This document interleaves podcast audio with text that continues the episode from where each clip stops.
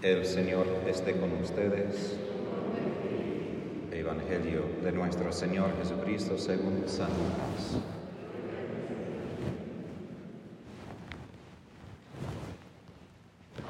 Jesús entró en un pueblo y una mujer que se llamaba Marta lo recibió en su casa. Tenía una hermana llamada María que sentada a los pies del Señor escuchaba su palabra. Marta, estaba muy ocupada con los quehaceres de la casa, dijo a Jesús, Señor, ¿no te importa que mi hermana me deje sola con todo el trabajo? Dile que me ayude. Pero el Señor le respondió, Marta, Marta, te inquietas y te agitas por muchas cosas, y sin embargo una sola cosa es necesaria. María eligió la mejor parte que no le será quitada. Palabra del Señor.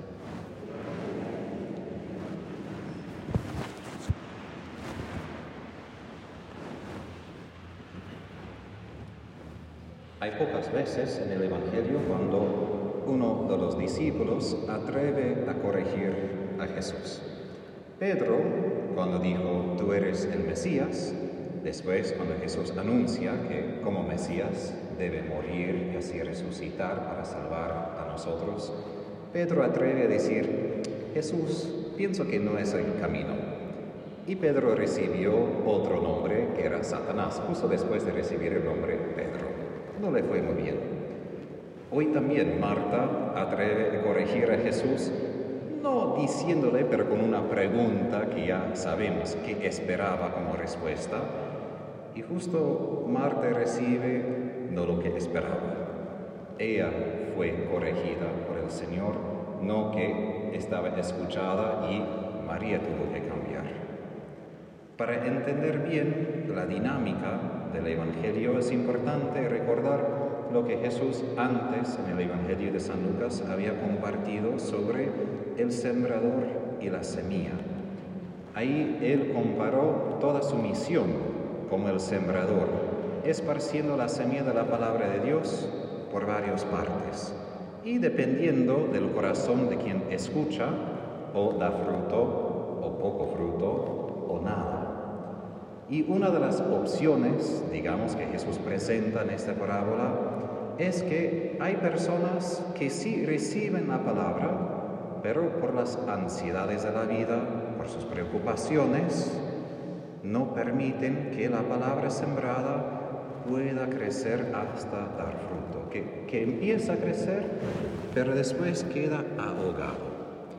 Ahora, en inglés hay algo de suerte, porque la palabra por preocuparse, ansiedad, worry, viene de una palabra lituana, de hecho, y la palabra lituana quiere decir literalmente estrangular. Es buena imagen para entender por qué Jesús pide que no nos preocupemos demasiado, porque es una manera muy lenta de asfixiarse. No quizás físicamente, pero sí vamos a asfixiarnos de modo que no tenemos lugar para su palabra. Ahora, una cosa que es bien importante para entender esa parábola de la semilla el Evangelio de hoy es, Marta no estaba pecando, Marta estaba haciendo las cosas bien. Jesús viene a casa, y obvio, con alguien de importancia viene a la casa, hay que barrer, hay que cocinar, aquí hay que preparar la hierba, no pidan a mí porque yo preparo la hierba de manera espantosa. Los que viven conmigo nunca me piden hacer esto. Pero hay que hacer esas cosas pequeñas para que la persona se sienta en casa, se sienta en hogar. Y fue una tradición entre los judíos de recibir a alguien que estaba caminando con gran alegría, con gran gozo Marta estaba haciendo bien, objetivamente hablando, no estaba pecando. Y ahí entra el desafío. Aún intentando cumplir lo que Dios pide o lo que pensamos que Dios pide de nosotros, en esto podemos perder la perspectiva necesaria. Y hoy en día lo que yo diría es la tentación más grande de Satanás entre cristianos, no estoy hablando a los fuera que, que no creen, pero entre nosotros es siempre quedamos ocupados, ocupados y más ocupados y tenemos más cosas para hacer, aún para Jesús. Y un día cuando yo estaba muy ocupado, en un momento de mucha claridad interior, Jesús intentó hablarme, no con voz, pero algo en mi corazón, y entendí que mi respuesta era esto, Jesús, perdón, espérame, estoy haciendo cosas para vos, espera por favor. No tiene sentido, pero así a veces somos, ¿qué? No dejamos que Jesús vivo entra en nuestras vidas y diga, pero aquí estoy, haciendo todo esto para mí. Déjalo al lado para que prestes atención y una manera que Santa Catalina de Siena en su diálogo con el Padre describe esto es el Padre con algo de humor, dice que como católicos somos muy buenos con los rezos a veces, de rezar oraciones largas, devociones, y él dice que están tan intentos en hablar a mí que ni tengo oportunidad de decir ni una palabra a ellos, porque están tan enfocados en cumplir todo lo que quieren decir. Su punto no es burlarse de nosotros, sino de preguntar, ¿tenemos espacio? ¿Tenemos lugar? Muchas veces no, y no por malicia, pero por lo que yo llamaría la negligencia.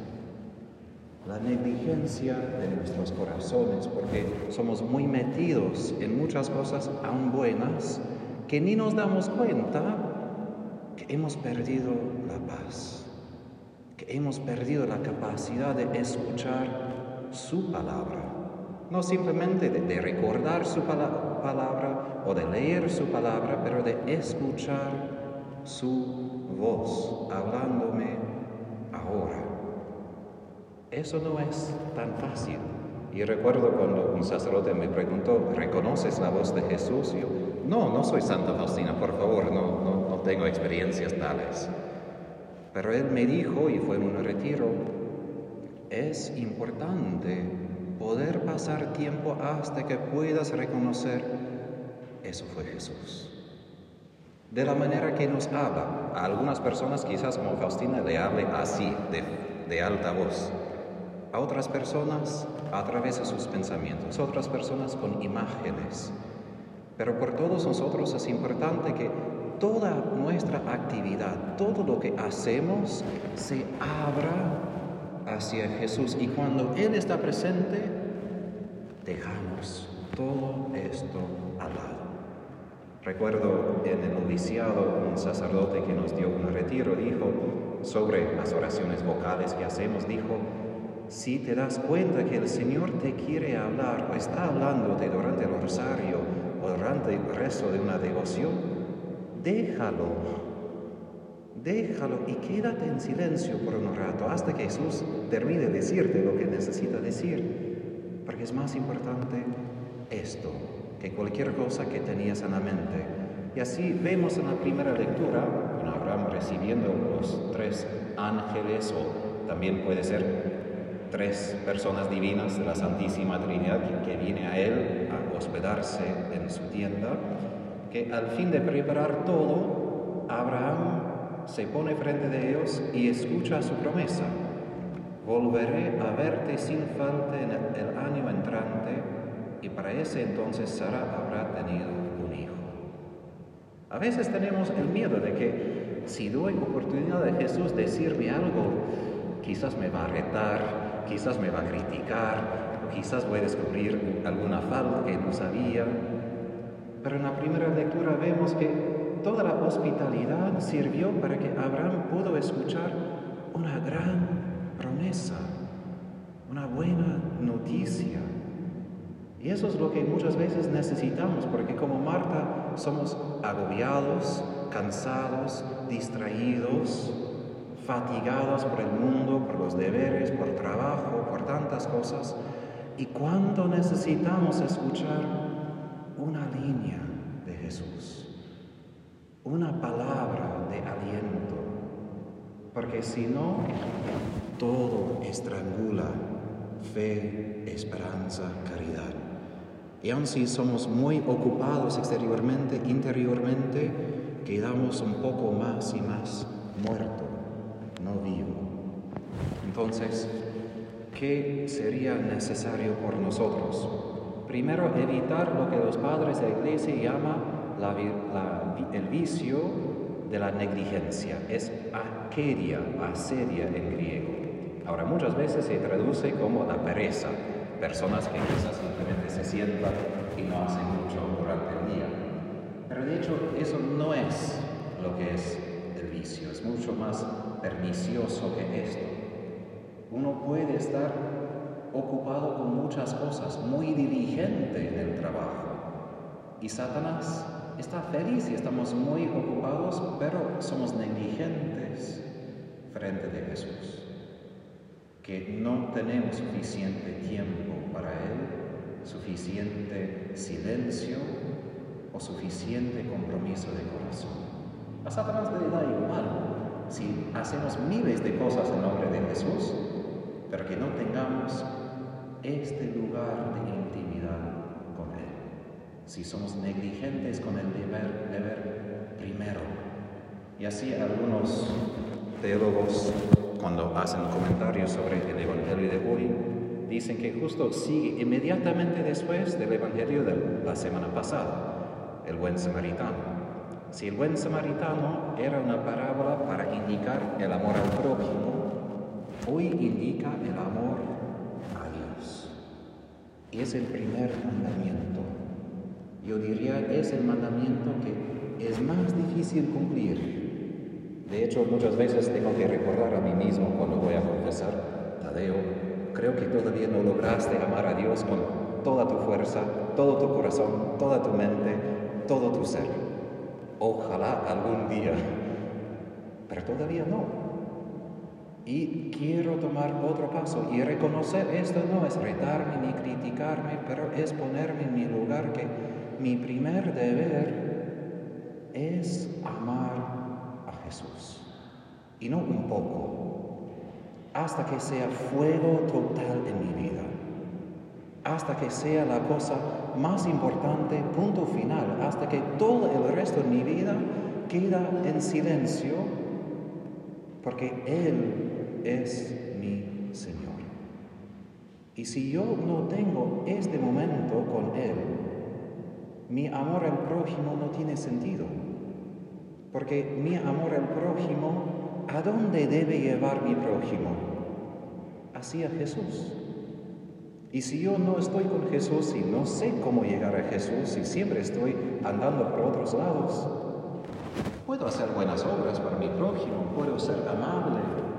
Pero al fin de cuentas estamos hablando de la salvación de las otras personas cuando hablamos del amor al prójimo. Y es importante saber cómo llevar mi prójimo a ese mismo encuentro con Jesús, para que pueda también escuchar su palabra y experimentar también su amor. Hay un teólogo de India que escribió que, de hecho, mucho de lo que eran las obras de caridad específicas de cristianos en los siglos pasados, ahora son obras de personas en general, hospitales de las hermanas religiosas, escuelas y colegios también de hermanas religiosas y de dominicos, por ejemplo mucho de lo que era obras de caridad específicamente tenía que ver con cristianos. Hoy en día no. Ateos pueden hacer esto, pueden ser cirujanos, pueden ocuparse de los pobres, lo que sea. Entonces él hace una buena pregunta. Entonces, ¿qué es lo específico de nosotros como cristianos? Si los ateos pueden hacer lo que hacemos nosotros, y a veces aún mejor en cuanto a la técnica, en cuanto al método, dice, como cristianos, debemos ser expertos en escuchar a Jesús y poder llevar a los demás a escuchar a Jesús. Esto es lo que solamente nosotros podemos hacer. Cualquier otra cosa buena, es bueno que podemos hacerlo, pero también los demás pueden hacerlo. Pero solo nosotros podemos enseñar cómo pasar tiempo a sus pies, cómo reconocer su voz y cómo obedecer lo que Él nos pide. Y ahí es lo que más es importante, yo diría, en cuanto a Jesús. Jesús quiere nuestra obediencia. Satanás, dice Santa Faustina, puede imitar muchas virtudes, hasta la humildad. Pero ella dice que Satanás no puede fingir la obediencia. Y justo la obediencia sigue la escucha de su palabra. Y Satanás siempre quiere atacar esto, la escucha. Porque si ni escucho a Jesús, ¿cómo puedo obedecerle? Y así San ah, Pedro Julián Guimard, que tenía la devoción al decía, todas las tentaciones de Satanás, al fin de cuentas, tienen esto como su meta, quitar la oración de nuestros corazones. Y no simplemente oración de palabras, pero esta capacidad de escuchar y de obedecer. Porque podemos hacer, como digo, miles de cosas, pero no son miles de cosas que salvan, es la obediencia. Obediencia a lo que Jesús me pide a mí. Que el Espíritu Santo nos permita reconocer la voz de Jesús. Que Jesús, como el verdadero jardinero, quita de nuestros corazones el suyo de ansiedades, de preocupaciones, para que podamos estar a sus pies en paz y escucharlo porque es verdad lo que dice, es la mejor parte. Ojalá que no permitamos que Satanás los quite de nosotros. Es la mejor parte estar con Jesús.